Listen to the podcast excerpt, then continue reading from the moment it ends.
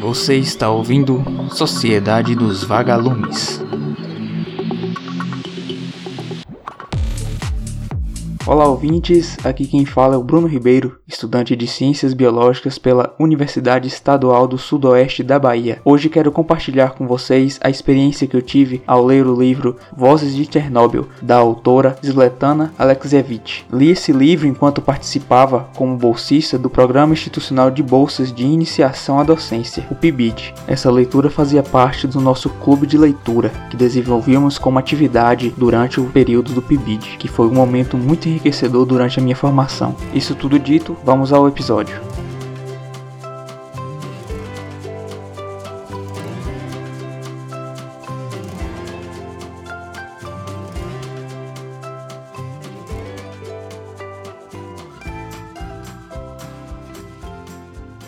O livro Vozes de Chernobyl é uma compilação de depoimentos de pessoas que viveram a realidade do desastre nuclear que ocorreu em 26 de abril de 1986 na Ucrânia, então parte da finada União Soviética. Esse desastre sem precedentes foi um dos maiores que já houveram em toda a história. A nuvem radioativa que foi lançada pela explosão e incêndio do reator se espalhou pela atmosfera da URSS e em boa parte da Europa. Partículas radioativas se encontram ativas até hoje, pois, como o livro retrata, os radionuclídeos podem permanecer ativos por por centenas ou milhares de anos, tempo muito maior que uma vida humana. Grande parte do território da Belarus, como é também chamada Bielorrússia, se encontra contaminada até hoje, sendo que o país é composto por bosques e muitas zonas rurais. As terras aráveis, os bosques, os rios contaminados tornam-se um símbolo de dor e sofrimento para o povo que neles e deles tirava seu sustento, e hoje não podem viver ali. Graças à exposição a pequenas, mas constantes doses de radiação sobre a população que reside em áreas contaminadas, a cada ano sobe um número de casos de câncer, déficits mentais, disfunções neuropsicológicas e mutações genéticas. Em todos os relatos, uma coisa muito marcante é a maneira como as pessoas falam da morte.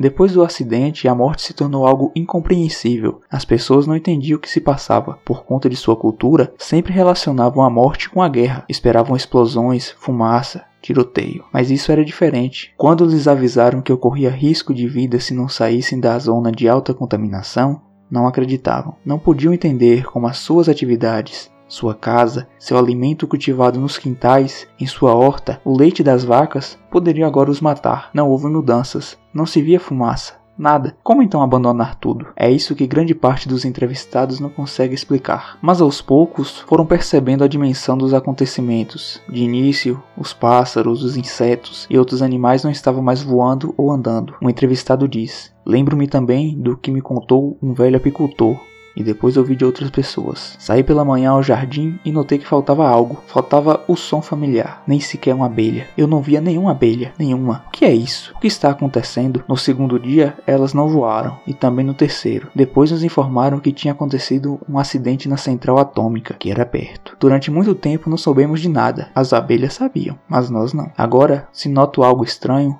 vou observá-las. Nelas está a vida. Tudo estava mudado para sempre. Chernobyl não era mais a mesma, mas sim um novo e tenebroso mundo que nunca mais seria esquecido. Em que essa obra é útil para nossas vidas? Após essa leitura, o que um dia supus entender sobre o acidente nuclear de Chernobyl não passava de uma camada superficial, quase uma película por cima do que realmente aconteceu. A magnitude dos fatos, a negligência do governo, o patriotismo exacerbado dos soldados e dos homens que arriscavam suas vidas para apagar o incêndio e limpar as áreas mais contaminadas, mesmo sabendo que iriam morrer. Tudo isso abala o que se entende por humano e, de fato, traz questionamentos do tipo: para onde as nossas criações vão nos levar? Vamos alcançar com a nossa tecnologia o que nunca nenhum homem conseguiu? Ou estamos fadados a voltar para a Idade da Pedra por conta dessas mesmas tecnologias? Isso foi o que ocorreu em Chernobyl. A central atômica, que era um símbolo de avanço e de esperança para o homem soviético, se converteu em sua maior desgraça. As paisagens continuam bem parecidas ao que era antes do desastre, porém algo mudou. O homem não faz mais parte do ambiente. Os relatos são surpreendentes ao imaginar que aquelas pessoas vivenciaram. A sensação é que não conhecemos o sofrimento, embora seja muito pessoal e difícil de comparar, pois sofrimento é sempre horrível. Agora, em lugar das frases habituais de consolo, o médico diz à esposa sobre o marido moribundo: Não se aproxime, você não deve beijá-lo, não deve acariciá-lo. Ele já não é a pessoa amada, mas um elemento que deve ser desativado. Era o que era comum das esposas escutarem naquela época. As esposas dos bombeiros e dos liquidadores, que foram os primeiros a se apresentar na central atômica, mesmo sabendo que seus maridos estavam condenados à morte, não os abandonavam e faziam de tudo para salvá-los, ainda que suas vidas estivessem comprometidas para sempre. A prova de amor constante dessas pessoas, mesmo diante de tamanho sofrimento, permite enxergarmos um pouco do coração humano. Uma das partes iniciais do livro, com o título Uma Solitária Voz Humana, é um dos relatos mais emocionantes e espetaculares dessa grande obra. Lyudmila Ignatienko, esposa do bombeiro falecido Vassili Ignatienko, em seu relato dos diversos estágios que seu marido passou antes de morrer, consegue mostrar-nos o que é a radiação e como ela pode ser terrível. Ele evacuava 25, 30 vezes por dia, com sangue e mucosidade. A sua pele começava a rachar nas mãos e nos pés. O corpo ficou coberto de furúnculos. Quando ele virava a cabeça, caíam chumaços de cabelo sobre o travesseiro. E tudo isso era tão meu, tão querido. Esse era o estágio final, não só do seu marido, mas de todos os seus companheiros e mesmo depois de tudo, até mesmo da morte de seu marido, ela ainda o amava com todas as forças. Nada me tocou tanto quanto esse amor, por mais mortal que pudesse ser. Esse acidente também ajuda a interpretar o lugar da ciência na existência humana. A perspectiva salvacionista que muitos dão à ciência torna-se algo errôneo. Os avanços tecnológicos que deveriam dar qualidade e conforto para a vida das pessoas tornaram-se agora a sua desgraça. Os cientistas que antes ocupavam o trono dos deuses agora haviam se convertido em anjos caídos, em demônios, e a natureza humana seguia sendo tal como no passado, um mistério para eles. Trecho da página 296. É importante ter um olhar crítico sobre a ciência e suas aplicações, para não cairmos na ilusão que com ela tudo será resolvido. Ela tem sim um papel importante nos dias de hoje e por isso deve ser compreendida e respeitada.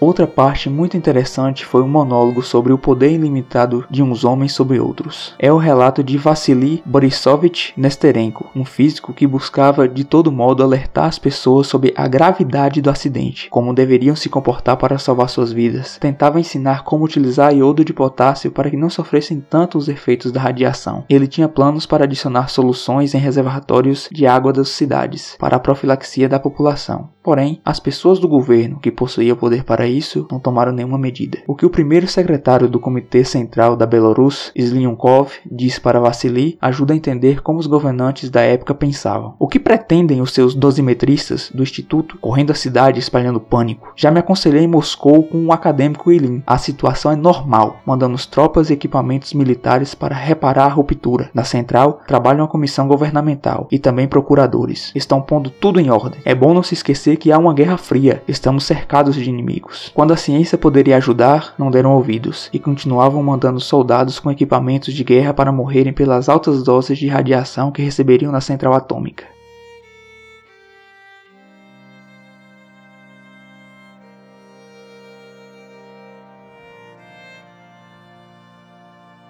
Saindo um pouco dessa visão, algo muito fascinante que foi escrito pela autora é a relação que as pessoas tinham com a natureza depois do acidente. A maneira como falam dos animais, das plantas, de como enxergam a beleza nas pequenas coisas é realmente muito linda. E a própria autora diz: Observa o mundo ao redor com outros olhos. Uma pequena formiga se arrasta pela terra. Ela agora me é próxima. Um pássaro voa no céu e também me é próximo. Entre mim e eles, o espaço se reduziu. Não há mais o abismo de antes. Tudo é vida. Chernobyl não atingiu apenas o homem, toda a biodiversidade da zona foi afetada. Os rios, os bosques, todos os animais, pobres e inocentes, também estavam condenados. E eles não tinham culpa, nem as feras, nem os pássaros, e morriam em silêncio. Isso é ainda mais terrível. O homem tinha conhecimento e a escolha de partir, mas os animais só restavam continuar ali. Afinal, não faziam ideia do que ocorria. Vozes de Chernobyl é um livro que, além de relatar a história de um dos acidentes nucleares mais assombrosos do mundo, nos transportam para outra cultura, para outras percepções de mundo mundo. Chernobyl é um símbolo para a nossa era, a era atômica, um tempo em que a ciência parece ser divinizada, porém não respeitada. É crucial relembrarmos o passado para não cometermos os mesmos erros no futuro. Esse acidente em apenas cinco dias tornou-se um problema para o mundo inteiro. Imaginemos o que pode acontecer, levando em conta as tecnologias nucleares que existem. Se utilizadas de forma errada ou mesmo para fins que não sejam pacíficos, todas as formas de vida no planeta estão comprometidas. Era isso que eu tinha para trazer para vocês hoje. Espero que com esse relato alguns de vocês sintam a curiosidade de ler esse livro. Eu recomendo. É uma leitura bastante impactante, muito forte, mas sem dúvida muito relevante para a nossa formação enquanto profissionais e enquanto pessoas também.